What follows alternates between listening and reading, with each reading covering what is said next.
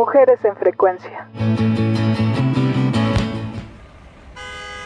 La Ciudad de México encierra un sinfín de historias en sus calles y barrios que solo se descubren ante los ojos de alguien dispuesto a observar en medio del ajetreo cotidiano.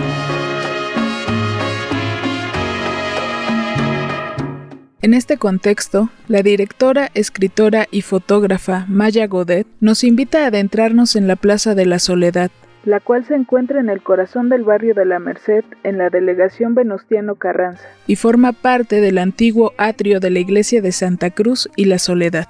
La Merced se conoce por ser un lugar donde se ejerce el trabajo sexual, y es ahí donde Maya nos lleva a conocer la historia de Ángeles, Esther, Carmen, Raquel y Leti un grupo de mujeres entre los 45 y 70 años que ejercen dicha profesión.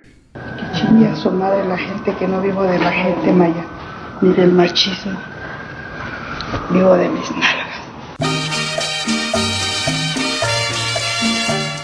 Maya Godet estudió sociología en la Universidad Nacional Autónoma de México. Posteriormente estudió fotografía en la Escuela Activa de Fotografía en el Centro de la Imagen de la Ciudad de México y en el Centro Internacional de Fotografía en Nueva York.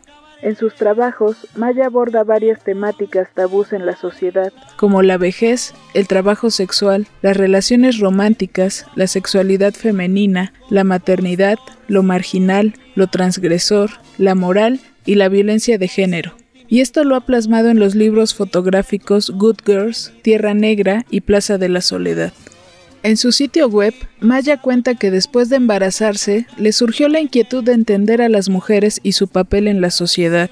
Y fue así como tras aproximadamente 20 años de fotografiar y conocer a las trabajadoras sexuales, decidió realizar el documental Plaza de la Soledad, el cual se estrenó en el Festival de Sundance en 2016.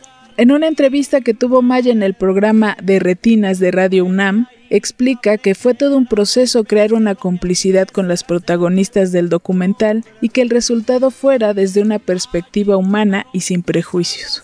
En el documental vemos la solidaridad que existe entre las trabajadoras sexuales, quienes se protegen de la violencia de las calles y los clientes. Nos comparten sus vivencias, su entorno familiar, sus sueños, la búsqueda del amor, el desamor y la soledad.